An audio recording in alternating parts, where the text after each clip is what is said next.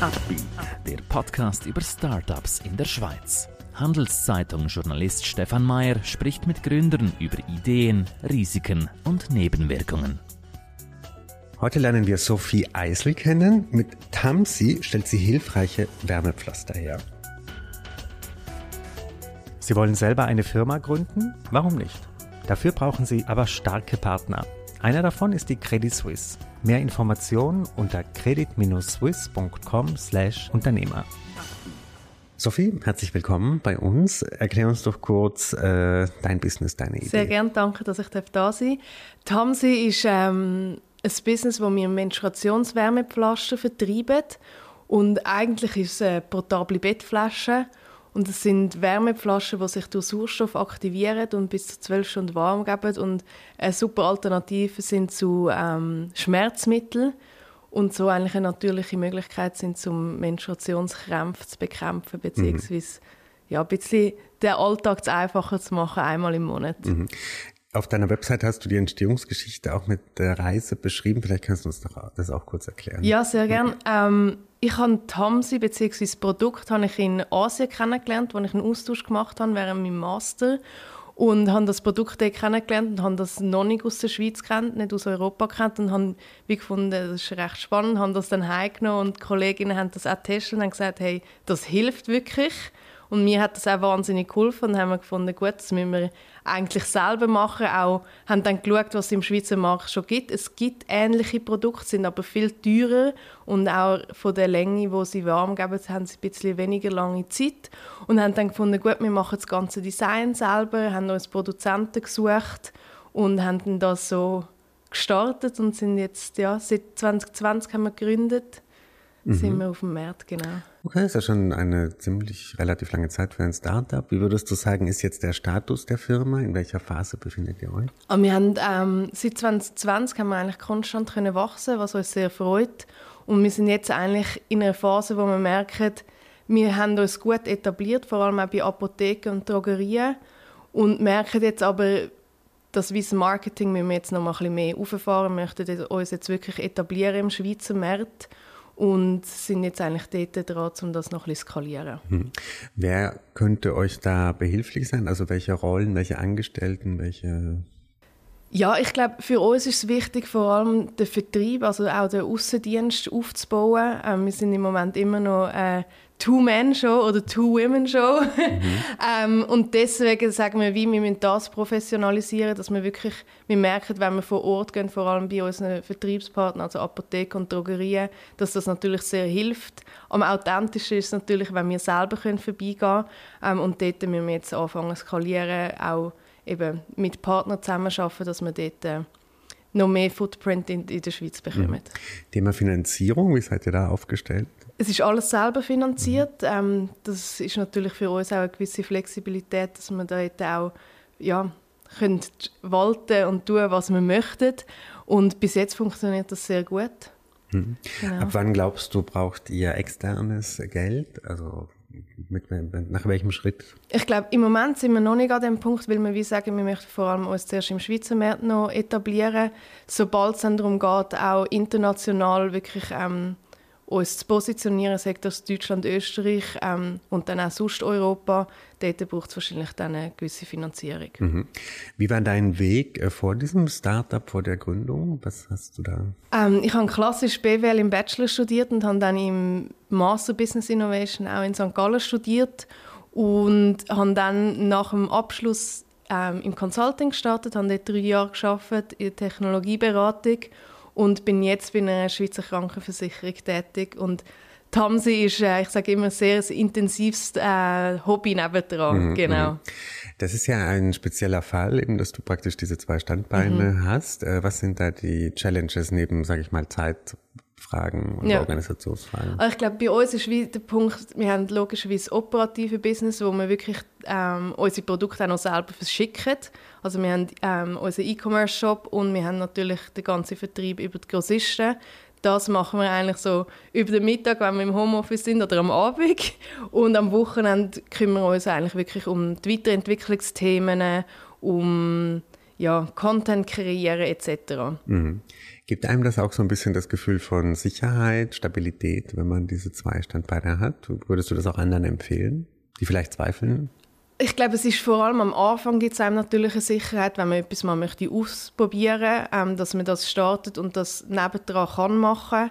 Ich glaube, es kommt natürlich auch ganz klar aufs Business an. Wir haben jetzt ein ein Produkt, wo es vor allem darum geht, eben das auch zu vermarkten und dann zu verschicken. Es gibt natürlich andere Business, wo viel intensiver ähm, das auch aufgebaut werden muss und je nachdem macht das natürlich Sinn. Mhm. Wie hat dein Arbeitgeber darauf reagiert, dass du dieses Zweitamt sozusagen innehast?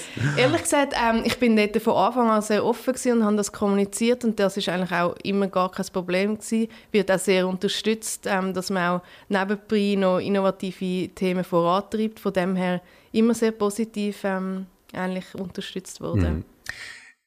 Sag, gehen wir mal auf die Schattenseiten dieses Gründerinnenlebens. Mhm. Was würdest du sagen, sind da so die Dinge, die Leute wissen müssen, die überlegen, in diesen Bereich reinzugehen? Ich glaube, es ist einfach wahnsinnig zeitintensiv. Das muss einem bewusst sein. Man muss auch so ein bisschen ein Stehaufmännchen sein. Es ist nicht immer alles von Anfang an funktioniert. Man muss schnell auch pivoten können auf eine andere Möglichkeit, wie man etwas könnte umsetzen und dort einfach das Durchhaltevermögen haben und auch so ein bisschen die intrinsische oder Eigenmotivation zu haben, auch immer wieder von vorne zu starten und zu sagen, doch, ich möchte das. Ähm, und klar, vor allem wenn man es jetzt äh, neben dem normalen Job noch macht, ist es, ähm, ja, mit anderen Sachen kommen ein bisschen kürzer. Mhm. Was hast du für Strategien, um in, in solchen Situationen weiterzumachen, durchzuhalten? Ich glaube, für mich ist äh, Sport ganz wichtig als Ausgleich. Ähm, und ja, ich glaube auch dort, es ist ganz klar, das ist schön durch das, dass wir wirklich eigentlich eben keine Fremdfinanzierung haben. Wir entscheiden, wann wir es machen, wie wir es machen, in welcher Intensität wir das machen. Und von dem her haben wir die Flexibilität und können auch, wenn man jetzt mal merkt, hey, es ist jetzt einfach alles zusammen ein bisschen zu viel, dann muss halt das mal kurz zurückstecken. Mhm. Genau. Bist du jemand, der sich total, die sich total vernetzt, sagen wir in der Startup-Szene, die ständig auf Events rum ähm, zu sehen ist? Oder wie bist du da auf das Thema Networking? Ehrlich gesagt gar nicht. Ich bin ähm, jetzt schon ein paar Mal an so Female Innovation Themen, also ich bin auch Female Innovation Forum bin ich zum Beispiel. Das ist etwas gewesen, wo ich mich sicher vernetzt habe und es gibt verschiedene so Clubs, wo man sich ab und zu trifft.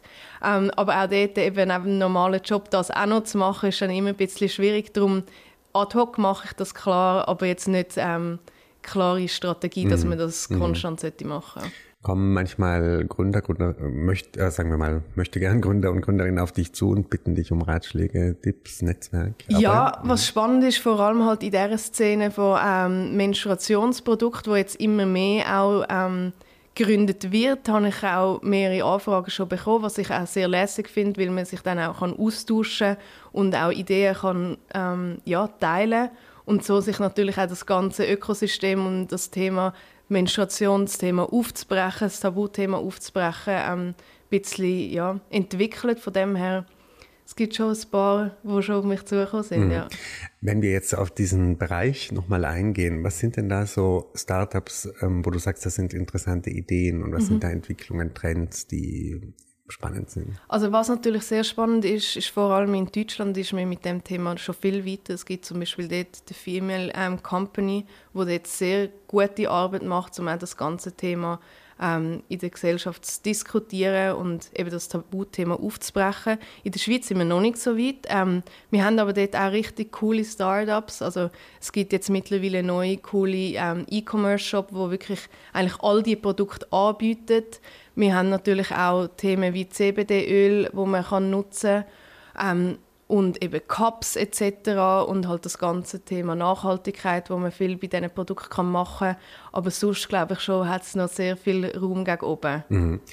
Es stimmt ja, dass das Thema langsam so ein bisschen mehr Öffentlichkeit auch bekommt, auch durch äh, habe eine Autorin gelesen, die dafür plädiert hat, dass man in Firmen das viel stärker berücksichtigen muss. Das heißt ja. Menstruationsurlaub, vielleicht auch ja. an gewissen Tagen gar keine Termine, die gewisse Sachen von der Person ja. verlangen. Wie ist dein Standpunkt dazu? Also für mich ist ganz klar, ja, Menstruation ähm, einmal im Monat hat man, haben viele Frauen grosse Beschwerden und da muss man natürlich auch Rücksicht nehmen. Auf der anderen Seite, es ist keine Krankheit. Mhm. Es ist absolut natürlich und wir müssen einen Weg finden, mit dem umzugehen. Und es soll auch nicht etwas sein, wo man anders behandelt wird in dieser Zeit. Darum ist eben genau unser Produkt eigentlich lässig als portable Bettflasche, das dabei haben. Es merkt niemand, aber es gibt eins zu eins ähm, ja, tut die Schmerzen lindern und so kann man eigentlich seinem Alltag nachgehen ohne große ähm, Einschränkung. Man muss natürlich auch sagen, es gibt wirklich Frauen, die zum Beispiel unter Endometriose leiden. Das ist ein ganz anderes Thema. Das sind ganz andere Schmerzen, die sie damit zu kämpfen hat. Und das ist natürlich dann, muss man schon nochmal anders mhm. anschauen. Mhm. Zum Abschluss deine wichtigsten Milestones für, das, äh, für dieses Jahr. Was hast du vor? Ich glaube, für uns ist sicher ähm, wichtig die Etablierung am Markt äh, von Tamsi jetzt in der Schweiz. Das heißt, wir möchten wirklich verstärkt mit Vertriebspartnern zusammenarbeiten. Und das ist sicher ein Milestone, dass wir die Partnerschaften jetzt das Jahr aufbauen und auch verstärkt äh, nutzen, dass wir da jetzt nochmal ein Wachstum in 23 Jahren bekommen. Mhm. Super, dann wünsche ich viel Erfolg dabei und viel Glück. Äh, danke, dass du uns heute deine Story erzählt hast. Herzlichen Dank. Ein Podcast der Handelszeitung.